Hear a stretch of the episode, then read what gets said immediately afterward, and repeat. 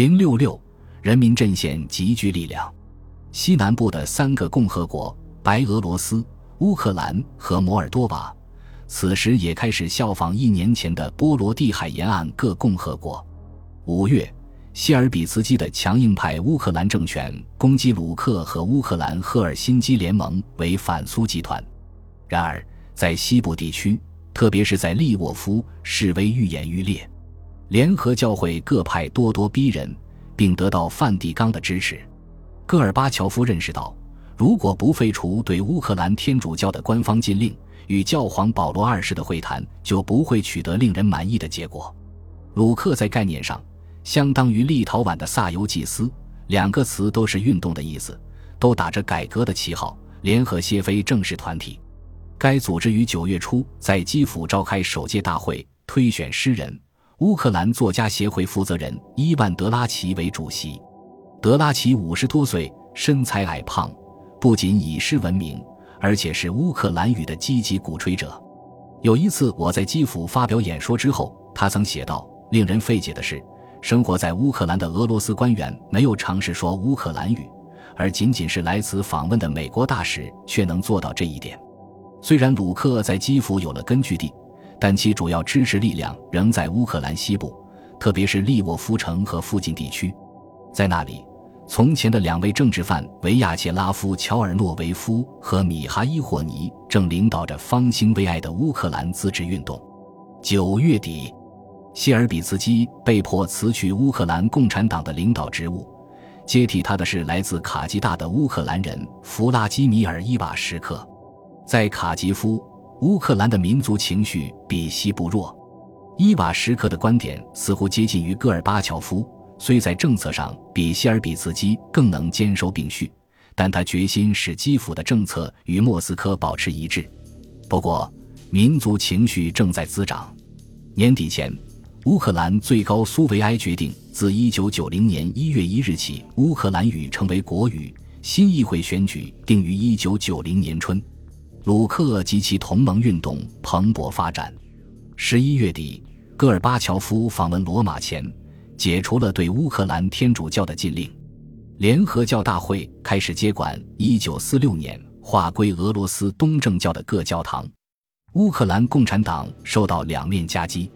切尔诺贝利事件三年后，媒体最后揭露出事故引发的辐射量比公布的要大得多，更多的地区居民不得不疏散。显然，共和国的共产党领导参与了掩盖真相的活动。对核事故未能做出适当的反应，紧接着，在主要产煤区多奈盆地，矿工举行了大罢工。他们甩掉当地党政领导和党支持的工联，组织了自己的工人委员会，比官方当局更有效地管理着这一地区，从而打破了共产党代表工人阶级的神话。戈尔巴乔夫许诺不久将进行地方选举和经济协调。但西部的民族主义与东部富于战斗精神的工人尚未形成强有力的联盟。西部要求政治改革和乌克兰化，东部要求改善工作条件、提高生活水平，对该地区逐渐俄罗斯化并不太在意。虽然白俄罗斯活动家在一九八九年的大部分时间受到了更大的压制，但切尔诺贝利真相的揭露在那里产生了甚至更强烈的影响。其原因是他地处核电站的迎风带，受辐射面药远远超过乌克兰，受辐射污染的程度也比乌克兰严重的多。明斯克的知识分子继续揭发斯大林的暴行，复兴白俄罗斯语言文化，抵制破坏环境的政策，但是共产党当局不断阻挠他们，禁止党员参加相当于萨尤祭司和鲁克的白俄罗斯组织及阿德拉珍尼运动。拒不审批阿德拉珍尼领导人在明斯克召开成立大会的场所，大会被迫在临近的立陶宛维尔纽斯举行。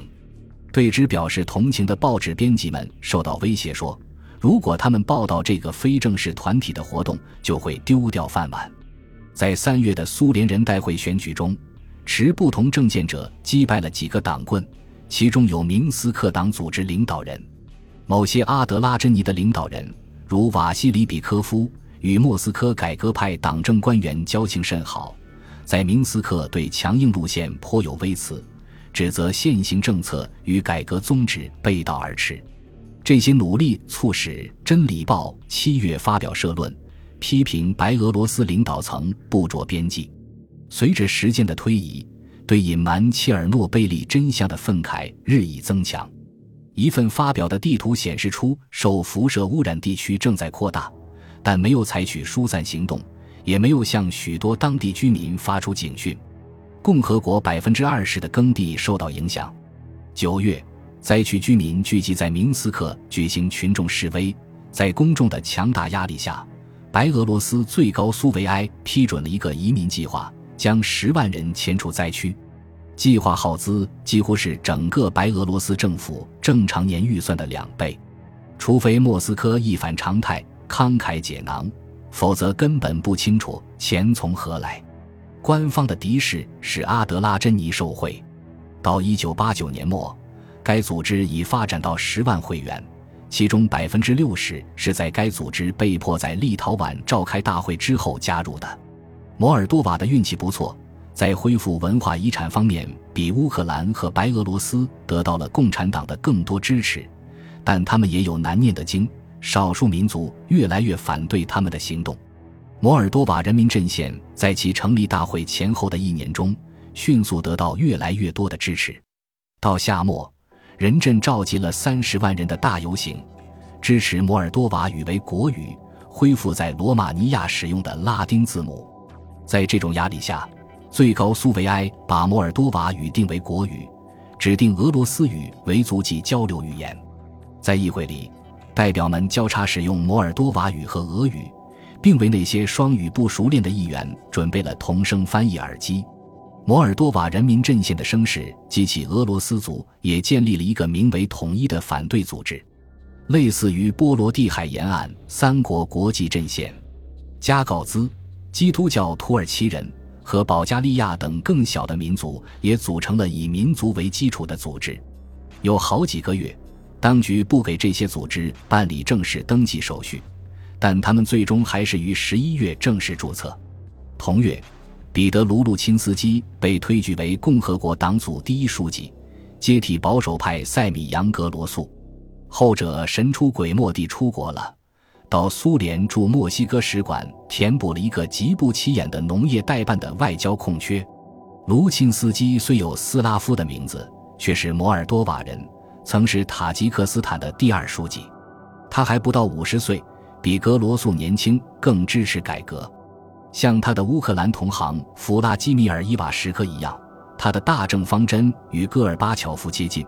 这就意味着，最终他除了能讨得戈氏的欢心外，不会取悦任何人。比起前任，他给仁真一派以更多的自由。此举令主张统一的俄罗斯沙文主义者大失所望。但他反对更为极端的民族主义立场。他试图安抚分离主义的要求，调停摩尔多瓦民族主义和实力雄厚的俄罗斯少数民族间的矛盾。但他的努力最终却葬送于统一毫无妥协余地的争吵。后者连安慰摩尔多瓦多数派的象征性妥协都不愿意做出。一九九零年，乌克兰和摩尔多瓦的反对派运动日趋强盛。戈尔巴乔夫将卢钦斯基和伊瓦什科召至莫斯科，把他们拉进改组后的苏共政治局。本集播放完毕，感谢您的收听，喜欢请订阅加关注，主页有更多精彩内容。